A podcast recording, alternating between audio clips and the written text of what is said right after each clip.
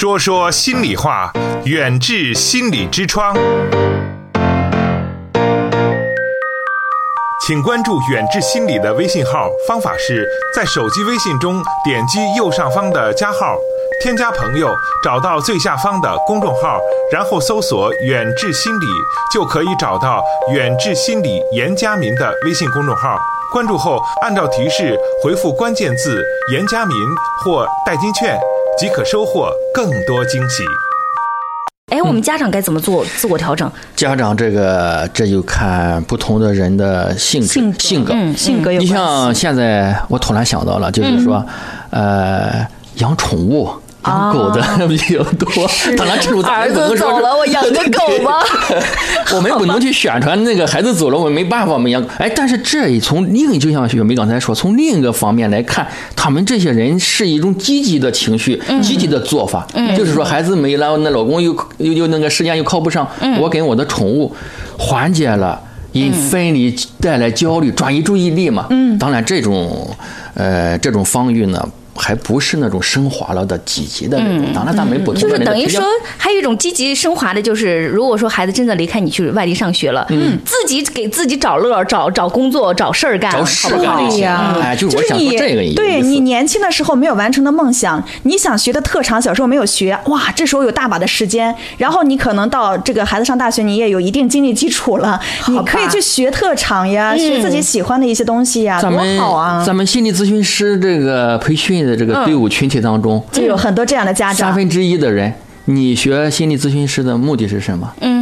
啊，孩子大了，上学了，我没事没事儿干了事了，我提高一下自己，改变对呀。他把注意力原来的时候照顾孩子上学啊、起居的这些时间放到提升提升自己没错，还可以接触更多的人，可以交更多的朋友。这样的这个情绪就会缓解了很多。对啊，不要光在家里想孩子抹眼泪哈，我们走出家门去找一找自己的生活，找一找自己的快乐哈。还有就是说，再补一补课。小芳刚才说了，补一补什么课呢？把那个第三位的老公拉回来，嗯 对呀，这是很重要的哈。还还有的，你像咱们说，呃，子欲孝而是亲不在，还有这样的说法。你像我们好多爷爷奶奶辈的。哎呀，这个过生日了过年了，他那个儿子姑娘回不来，为什么回不来呢？孩子要初四，要中考了，啊孩子要孩子要高三高考了，哎，这个时候孩子不是要去上上学了吗？嗯，咱们可以有更去多的时间来陪孩子哈。改成啊陪陪陪父父母补一补这个课，是。那不就哎行了吗？这可能是很关键的一点哦。正好到那个时候，父母也是比较需要我们的时候对，都一般的情况是大学之后的这个孩子的奶奶爷爷都是七十多岁，更需要咱们这个父母的那种。就是陪完儿子，儿子去大学了，我们再反过头来去去做一个孝子，是不是？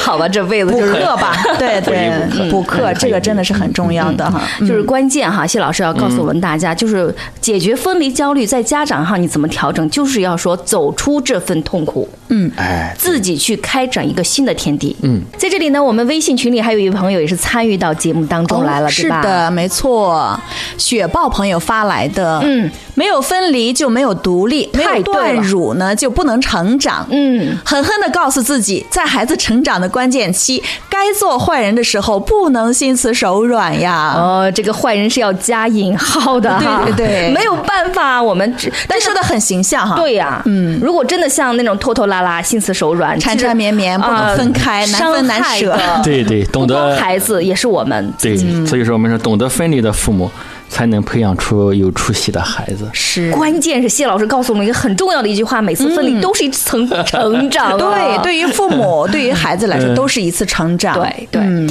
哎，那谢老师还有一点点时间哈，你也给我们说一说，我们真的不想要那种失恋般的分离焦虑哈。那我们该做做些些什么准备？就提前做好了准备之后，就是有备无患嘛。然后你自己，呃，做好了这种准备之后，你你相信孩子的能力，那么孩子自己也会有能力去面对这个未知的世界。嗯嗯，刚才这个薛梅和小黄说的很好啊，其实就是我感觉首先就是一个认知的改变，刚才也说了啊，对对对分离就是成长，嗯对呃，懂得分离才能培养出出息的孩子。但是有一些具体的问题，我还需要想跟听众朋友们说，一下对。具体来做什么？你比如说从幼儿园开始吧。这个幼儿园，咱们刚才说了，这种情绪分离的这种，因为分离带来的这种焦虑的情绪是正常的，嗯，这是前提。那么他他就是因为不正常，我们才视为正常。那么他有一些不正常的这种分离的焦虑，咱们具体怎么做？嗯，我想是这样哈。咱们家长啊，首先要刚才也说过，帮助孩子在在家中给幼儿园一些独处的这个空间，嗯，啊，就是说培养这种自立的能力。接下来呢，就是让幼儿园的呃，让上幼儿园的孩子呢产生一种期待，就像我说的，我奶奶领着我去看上学放学，去看哎，就是去观摩哎，他他巴不得去上这个幼儿园，看看有存在什么不高兴，这些不高兴还会给我们家长带来什么焦虑嘛？分离焦虑嘛？第三个呢，要培养幼儿一定的这种生活自理的能力。没错，这一点很关键哈，因为你的担心里面很多很多，就是因为孩子哎呀不会这个不会那个不会这个，我都培养好了。你还担心什么？对呀、没错他去就行了，这不是还什么？刚才学妹谈的很好，就是说就很很主要的这个，比方说你一些正常的生活自理能力，你得会自己穿脱衣服，你自己会如厕，你然后你自己会吃饭，这些如果都会的话，相对来说孩子会比较容易适应幼儿园。谈到这这一点，我想多说一句。有一次我看到这个围着那个茶几矮桌子、小桌子刚会走的时候，也就是两两岁左右的孩子，嗯，他去吃东西的时候，难免要撒撒到桌子上，撒到地上。嗯，这时候我们怎么去处理？这就说一点，孩子的成长是在事物。尝试错误当中成长，也就是说，在家里把盘子打了，把饭弄弄到桌子上了，弄到地上去了。这时候我们做父母的不要过多的去干预、去干涉，嗯，给有一个引导。如果你这时候因噎废食，哎，因为怕孩子弄弄弄满了桌子那个饭，就不让他去自己去吃饭，那不就限制了孩子吗？是在尝试错误当中，这一次弄脏了、弄坏了，他下一次他他自觉的他就会改正。嗯，啊，这是培养自自理能力的。对呀、就是每个孩子在成长过程当中，除了我们给他这种物质上的哈，让他这个身体长高之外，他的心灵成长更多的是在这个大错小错当中是去成长的，对吧？哎，这就是这个意思。哦再一个呢，第四点呢，我觉得调整一下心态，嗯给孩子以积极的暗示。哦消极的暗示和积极的暗示不一样。我们平时这个成人就说，嗯我们要学会传递积极的消道消息。啊但是我们有时候传递是消极的小道消息啊。忍不住啊！啊，你像如果说孩子，呃，奶奶也好，外公外婆也好，看着你在家里是这样好，到幼儿园里面去，那个生活老师，幼儿园的老师比你姥姥、比你奶奶看着你更好啊啊，那孩子不就有了植入孩子一个积极的暗示了吗？没错，就比方说，你看幼儿园刚放学的时候，这个家长的问话是很有技巧的。有的家长是很积极的，说啊，今天在幼儿园开心吗？你交到了哪个朋友啊？你跟小朋友玩什么游戏了呀？然后另外哎，一种这种家长，引导就会不自觉的让孩子积极的去想。对，哦然后还有另外一种家长。今天有没有人欺欺负负你啊啊？老师吃饱了没有啊啊？好吧你睡着了没有？你有没有哭啊？哇 真的是哈，这种积极暗示很重要。我的一个同事，他的孩子在幼儿园里面不小心给他咬了一个牙印嘛，嗯后来之后问谁给你咬的，说了一些，这是我的同事，我记得很清。他现在他那个儿子已经大学毕业了，嗯，后来也没有受太多的影响倒是，嗯但是那个方式就是没有积极的暗示，说好了，今天不是你小朋友给你咬了一下吗？明天入幼儿园第一件事情打他，咬一口，再咬回来，是打的咬一口。我的你你你这天哪！你你，如果你咬不成呢？我就担心这孩子说狗咬的怎么办？所以说，这种我们家长的这种积极的这种暗示很关键。第五点呢，就引导幼儿呢和老师进行交往。对呀咱们平常说会哭的孩子有奶有难之事这个哭并不一定是哭闹啊，它是一种你会表达表达表达自己正常需求，需求对，嗯是、呃你像有的孩子，我们说啊，呃，做个好孩子不怎么不能怎么样，不能怎么样，有的尿了裤子。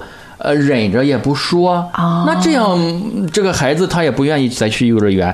我们家长看到他在幼儿园之后，又不敢和老师说，自己又难受，他怎么会愿意去幼儿园？所以说要学会教孩子跟老师进行交流，表达正确的表达，啊对对对是。刚才就是说第七点呢，就是及时的与孩子交流。刚才学妹讲了，交流的策略，这个也不是说我们正向引导哈，我们不要，你你把孩子引哭了，那就不好了。另外最后一点呢，我想就是说，呃，我们家长呢要跟幼儿园的老师，不光是幼儿园的老师，其实我们中学、小学的老师也是这样。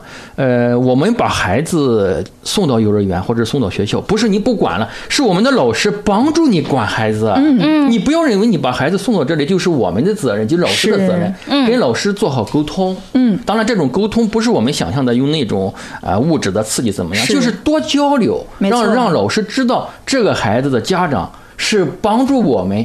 管好他的孩子，这样，那那这孩子在学校、幼儿园的一些呃表现啊，一些什么东信息啊，就及时的我们获得了，对，便于家教的这种合作。嗯，对对，其实老师一般都会在给你留各种的联系方式，QQ 也好，微信也好，电话也好，对对，对你每天就发一个，就问一下孩子啊有没有什么需要在家里改善的呀，然后提出一些比较积极的，然后老师也会很愿意说啊，孩子今天可能尿裤子了，你。给他多带一条裤子呀，对，或者说孩子今天吃饭吃的不是太好，怎么怎么，哎呀，这样这种互相的正面的交流和沟通，其实老师是非常愿意的。还有一个积极的作用就是说，呃，打消了、避免了我们家长对孩子在幼儿园、在学校不知的情况的一种不好的那种一种担忧。是，老师说了，不就这样吗？对，哎，这好像也是把焦虑缓解的一个方法，对不对？很直接了哈。对对，不要仅仅限于就是获得一些信息，实际上也是满足了你的这种。不可预测的东西的过多的顾虑的，跟老师交流，我知道了，我还担心什么呀？对，就这种感觉哈。没错，是。这是我谈的幼儿园、小学的时候。嗯。远志心理用中医打开中国人的心灵之窗。那我们大学生啊，嗯呃。这个入校之后啊，会也存在一些分离的焦虑。刚才我们说了，尤其是在外地。那么，对我们家长刚才说了，从高中开始就要学会放手，让孩子独立，因为十七八岁了嘛，这是一个点。对于我们学生来讲，我们谈学生来到新的环境，环境适应带来的，因为环境适应带来的这种分离的焦虑。嗯，我觉我感觉到就是说，要学会独立。哦，你像落到大学里面去，完全是一个社会啊。嗯，从起居。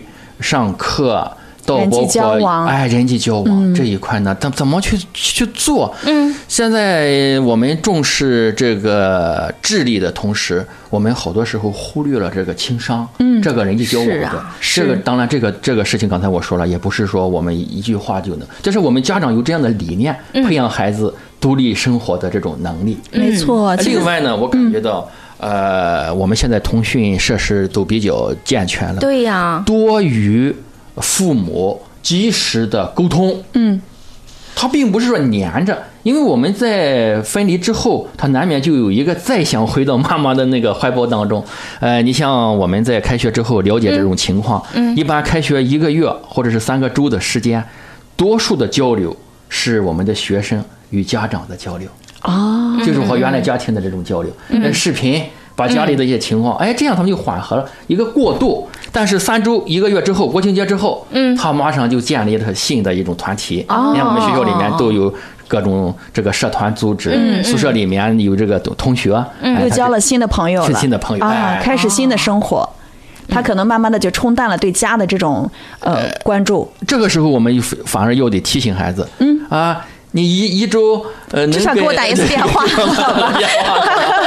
要电话了。哈。实际上不打电话，恰恰正是他把这个分离的焦虑处理的很好。哦，哎，这点真是哈，对，不打电话说明他已经就融入到一个新的环境当中去了哈。家长的焦虑，你想，哎呀，孩子已经融入了，我不必要这么焦虑了，不必要这么担心但是你到元旦前后，也就是说一个学期快结束的时候，嗯，还有的那种孩子。呃，沉浸在与家长、与高中老师的那种交往当中，嗯，这时候我们就是说，他就处于一种焦虑的情绪了。哦，就是过了一段时间了，应该是融入环境差不多有三个多月，近四个月了呀，是还没办法适应新环境，这就不好了。那该怎么办？这个时候，我们学校里面不都有心理咨询机构吗？就要考对，大学都有的，都有啊，就心理咨询中心嘛。啊，我在学校里就在心理咨询中心。嗯嗯嗯。那么另外呢，你像咱们这个家长啊，就是中学里面、学校里面也有这样的心理咨询机构。如果还需要一些帮助的话，咱们淄博市原治心理研究所也可以对对大家这个提供这方面的一些帮助。是，就说呃，一段时间我们是进入一个新的环境之后，他对于母亲还有一份。依恋的话，如果一旦过后仍然是走不出那个分离焦虑那种痛苦的话，这时候你就要借助于外力。哎，对对，就是有有的大学生会适应不了，要求退学，或者是要求妈妈去陪读，是有这样的。因为前段时间还真的接到一个大学生这个妈妈的电话给给到我，就说我孩子坚决不上学了，他就觉得受不了在外面的是什么。对呀、受不了这个集体生活。好容易考上的大学，讲讲一个笑话啊，嗯。咱们淄博的一个考生嗯。考到青岛，退学了，他父母还是知识分子，嗯，在我们门诊上去咨询，这就是一种焦虑，环境适应的问题的焦虑。它来源于什么呢？就是因为上厕所的问题，因为咱们在家里啊，他一直是在家里，就是离去青岛上学。高考之前都在家里，咱们家里的那个坐便器是蹲式的，没错，坐坐式啊，坐式，对对对。但是他那个到那个集体宿舍里面是那种蹲式的，就这一点，你可能不相信是笑话，容易吗这吗？就是生活，这就是生活方式的那种，因为他在家里一直是在高中之前在家里生活呀。那其实我觉得可能跟父母也有关系，我这父母应该也是也 太这样的。差了吧？就比方说他旅行，他肯定没有带他穷游过，一直追求高品质的生活。呃，那个秀梅说的这句话很对，因为我们孩子往往就是父母的影子。当我们看到父母的时候，一看，你这样的父母不培养这样的孩子才是异。对呀，好，你说我们含辛茹苦的培养长大的孩子，孩子就要去飞的时候，仅仅因为一个马桶又回到我们身边来，想想真的是好可悲啊！嗯，干嘛要努力去考大学？留到家里好了。所以这些还是可以理解。但是刚才谢老师谈到了一点，就比方说还有一个分离是人生很重要的一个分离，这个就是针对成人的了。这就是我们讲分娩、上学这两个分离之后带来的焦虑当中最后的一个呢，第二个呢，就是一个结婚、新家庭孩子的建立。结婚是，然后儿女成家了。我突然想到一个画面，就是结婚的时候，往往是新人回头看一下爸爸妈妈的泪就下来了，这也是一种分离焦虑哈。分离焦虑。这个时候啊，我们提倡一个仪式性的东西必须做好，哎，仪仪式性的。什么仪式？结？婚典礼这个要做的呀。一定要做好。做完之后还是分离焦虑有啊但。是他这个这个仪式进行了，他就嗯就有了一个表达。你像这个女孩的爸爸亲手把他的女儿交交给给女婿的时候，女婿把花给媳妇领回来的，这是一种仪式的表达。如果没有这种仪式，那种分离啊，会痛苦一些。这是我表达了，表达即疗愈。哦，我用正式数了这么多的亲朋好友，我把把我女儿郑重的交给你了，你要是不好好对待她，你看这么多人的 眼睛看着呢。好跑题了。